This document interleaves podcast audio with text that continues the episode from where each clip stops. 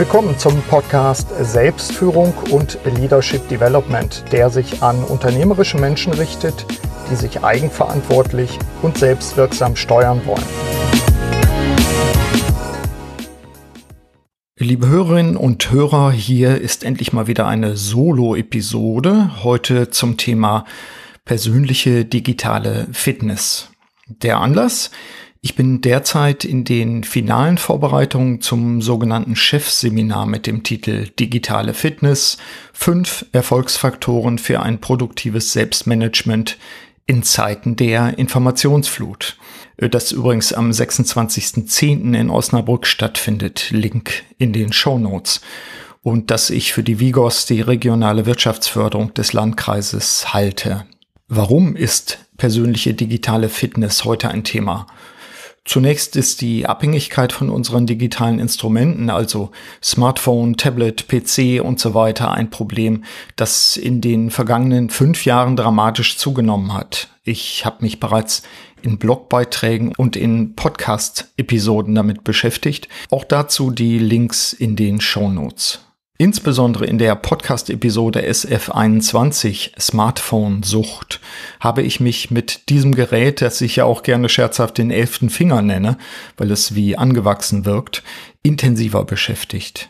Hierzu habe ich auch einen einfachen Fragenkatalog vorgestellt, mit dem Sie checken können, ob auch Sie Smartphone-süchtig sind. Und in einem Interview 2016 habe ich zu dieser Thematik auch schon mal Stellung genommen. Die Aussagen sind nach wie vor gültig. Ich zitiere, wenn wir aktuelle Untersuchungen zu dieser Thematik ansehen, so stellen wir fest, dass uns unsere tatsächliche Nutzung von Smartphones oder Tablets überhaupt nicht klar ist. Wir glauben, rational damit umzugehen und uns selbst zu steuern mit Hilfe dieser Instrumente. Aber offenbar ist genau das Gegenteil der Fall. Die meisten von uns surfen in sozialen Netzen, spielen oder chatten. Und wir unterbrechen unsere Arbeitsprozesse ständig, indem wir schauen, ob neue Infos gekommen sind. Soweit der Auszug aus dem Interview. Was sind die Herausforderungen? Als Coach und Berater, der sich nahezu täglich mit den Alltags- und Führungsproblemen von Geschäftsführern, Vorständen oder Inhabern, männlich wie weiblich, auseinandersetzt, nehme ich vor allem folgende Herausforderungen wahr. Erstens, persönliche Motivation erhalten. Wie gelingt es mir zum Beispiel als Inhaberin eines mittelständischen Unternehmens über Jahre, vielleicht Jahrzehnte, selber motiviert, fokussiert, mutig und gleichzeitig gelassen zu bleiben. Zweite Herausforderung. Risikobereitschaft erhalten. Meine Wahrnehmung und die von anderen Experten, wenn wir erfolgreich sind, dann droht die Gefahr, dass wir risikoscheuer werden. Wir selbst werden für unsere Organisation damit zum Problem, denn wir haben Angst, unseren Status, unseren Wohlstand, unser Image zu verlieren. Dritte Herausforderung. Flexibilität erhalten. Sind wir noch lernbereit? Wie öffnen wir uns neuen Trends und wie nutzen wir diese? Oder sind wir verliebt in unseren bisherigen Erfolg? Vierte Herausforderung. Hektik statt umsichtiger Planung vermeiden. Die Beschleunigung unserer Umwelt durch Technologie, Trends, Konkurrenz und weitere Faktoren lässt viele von uns hektisch werden. Was strahlen wir gerade in turbulenten Zeiten auf unsere Mitarbeiter aus? Angesichts dieser Herausforderung, die ja nur eine Auswahl darstellen, könnten wir digitale Medien doch eigentlich für uns nutzen, um uns informiert zu halten, neue Entwicklungen frühzeitig zu erkennen, wirksam zu kommunizieren und so fort. Leider ist dies nicht so der Fall, denn wir nutzen die Medien doch anders. Wir können dies zum Beispiel an zunehmenden Störungen, Unterbrechungen und Ablenkungen feststellen. Der Forscher Alexander Markowitz spricht in diesem Zusammenhang von der Fragmentierung des Alltags.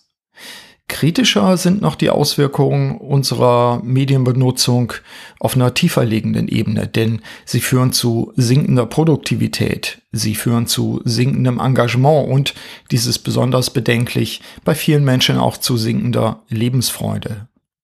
Wir sind immer an. Wir sind immer beschäftigt, aber immer seltener zufrieden oder gar glücklich mit den Ergebnissen unserer Arbeit.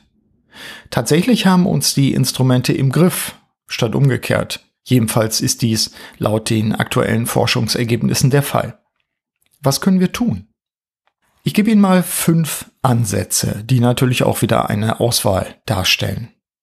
Zunächst muss ich vielleicht den einen oder anderen von Ihnen enttäuschen. Es gibt hier keine Tricks, wie Sie Ihr Smartphone tunen oder besser bedienen können. Auch die Wunder-App kann und will ich Ihnen nicht liefern. Vielmehr will ich mit Ihnen eine größere Flughöhe einnehmen, damit Sie erkennen, welche Grundlagen es Ihnen ermöglichen können, selbstbestimmt und wirksam arbeiten zu können. Selbstführung spielt auch im Kontext der persönlichen digitalen Fitness eine Rolle, sogar eine entscheidende. Regelmäßige Hörerinnen und Hörer kennen meine Definition oder haben gar meine Bücher dazu gelesen. Selbstführung umfasst Einstellungen und Methoden zur zielgerichteten Führung der eigenen Person. Selbstführung setzt sich im Wesentlichen zusammen aus Selbsterkenntnis, Selbstverantwortung und Selbststeuerung. Hierzu empfehle ich auch die allererste Podcast-Episode zu hören, SF01 Grundlagen der Selbstführung. Auch dazu packe ich den Link in die Show Notes. Also hier fünf Ansätze. Erster Ansatz. Kenne deine Mission und deine Ziele. Mission, so meine Definition, bezeichnet den eigentlichen Grund, die Daseinserklärung oder auch den Zweck eines Individuums. Sie kennen vielleicht die Ansätze der positiven Psychologie, deren bekanntester Vertreter Martin Seligman ist. Von den in komplexen Befragungen festgestellten Faktoren zum Well-Being ist Meaning, also Bedeutung, ein wesentlicher. Damit wird auch die Bedeutung von Lebenssinn und Lebenszweck unterstrichen. Leitfragen für Sie, liebe Hörerinnen und Hörer? Wo und wann werde ich mit Zeit über meine Mission, Vision und Ziele nachdenken? Habe ich dafür einen Ort, der besonders geeignet und unterstützend ist? Und welche Zeit im Jahr ist besonders passend für eine solche Reflexion? Zweiter Ansatz. Präge die für dich angemessenen Gewohnheiten und Rituale ein. Als Beispiele für Rituale nenne ich Ihnen einfach mal die folgenden, also Rituale der Entspannung und Kontemplation. Wo ziehen Sie sich zurück? Wie können Sie den Alltag abwerfen? Ist es Sport? Ist es Yoga? Ist es Meditation? In dem Zusammenhang auch Rituale der Fokussierung. Wie sorgen Sie auch im Alltag dafür, sich wieder auf den Punkt zu fokussieren, die A-Priorität festzulegen. Gibt es dazu Pausen in Ihrem Alltag? Rituale des Austauschs mit Ihrem Partner könnte zum Beispiel, das könnte zum Beispiel das jährliche Gespräch über die gemeinsamen Ziele sein. Rituale der eigenen Planung, also zum Beispiel der morgendliche Plan, was sind die drei wichtigsten Punkte, die ich heute machen will, der Wochenrückblick, oder auch die persönliche jährliche Planungsklausur. Aber auch Rituale der Reinigung in Anführungszeichen, zum Beispiel die jährliche Müllabfuhr, wie sie Friedmund Malik, der Management-Guru, vorschlägt. Also am Ende des Jahres sagen, welche Dinge können wir abhaken, von welchen Projekten können wir uns verabschieden und so weiter und so fort. Finden Sie die für Sie angemessenen Gewohnheiten und Rituale. Dritter Ansatz. Wähle die zu dir passenden Methoden und Instrumente. Das habe ich schon öfter erwähnt. Wir sollten schauen, welche Instrumente, welche Methoden für uns wirklich hilfreich sind.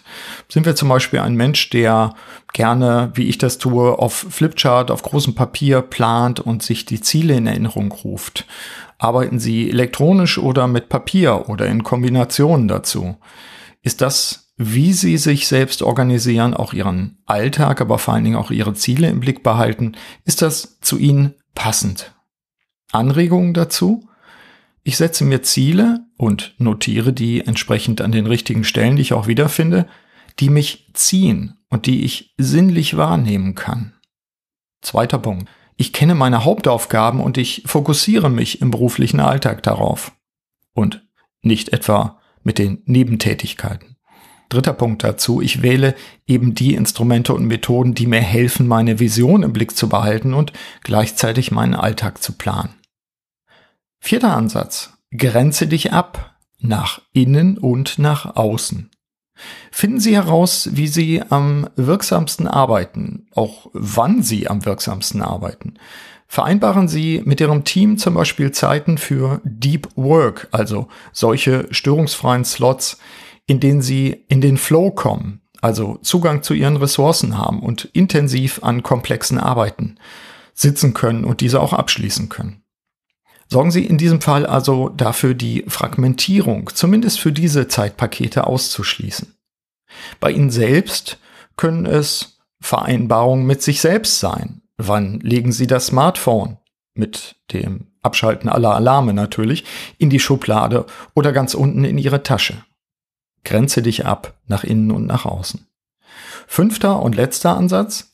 Machen Sie oder mache eine Mediendiät. Wenn Sie bei ernsthafter und ungeschönter Selbstbeobachtung zu dem Schluss kommen, dass Ihr Medienkonsum, also Fernsehen, Internet, Mails und so weiter, mittlerweile ein ungesundes Ausmaß erreicht hat, und bei wem ist das nicht der Fall, dann ist es vermutlich Zeit für eine Mediendiät. Notieren Sie zumindest grob, wann Sie welches Medium nutzen, möglichst auch wie lange, um überhaupt erstmal einen Überblick zu bekommen. Treffen Sie dann eine Auswahl. Welcher Medienkonsum ist für Sie sinnvoll und notwendig, vielleicht auch zur Entspannung? Nehmen Sie dann einen Lernhelfer, dem Sie erläutern, was Sie sich angesichts Ihrer Mediendiät als Ziel gesetzt haben und welche Schritte Sie gehen wollen. Der Lernhelfer hilft Ihnen auf Kurs zu bleiben und fragt hin und wieder nach. Ja, so viel in dieser kompakten Episode zu der Thematik persönliche digitale Fitness, fünf Ansätze zur Selbstorganisation. Diese fünf Ansätze stellen natürlich nur eine Auswahl dar. Bedienen Sie sich daran und wählen Sie die Hebel aus, die für Sie in der jetzigen Phase besonders passend und hilfreich sind. Im Rahmen unserer Masterclass Selbstführung, die im November startet, gehen wir übrigens intensiver und tiefer auch auf Themen rund um persönliche digitale Fitness ein. Wenn Sie also mehr tun wollen, um Ihre Wirksamkeit zu steigern und möglichst auch die Lebensfreude zu erhöhen, dann empfehle ich Ihnen unsere Masterclass, die auf zehn ausgewählten Audioeinheiten aufbaut. Den Link setze ich in die Show Notes. So, das war's für diese Episode. Herzlichen Dank fürs Zuhören. Ich freue mich, dass Sie dabei waren. Und wie immer wünsche ich Ihnen eine wirksame Zeit. Ihr Burkhard Benzmann. Vielen Dank, dass Sie auch bei dieser Episode des Podcasts Selbstführung und Leadership Development dabei waren. Auf bald!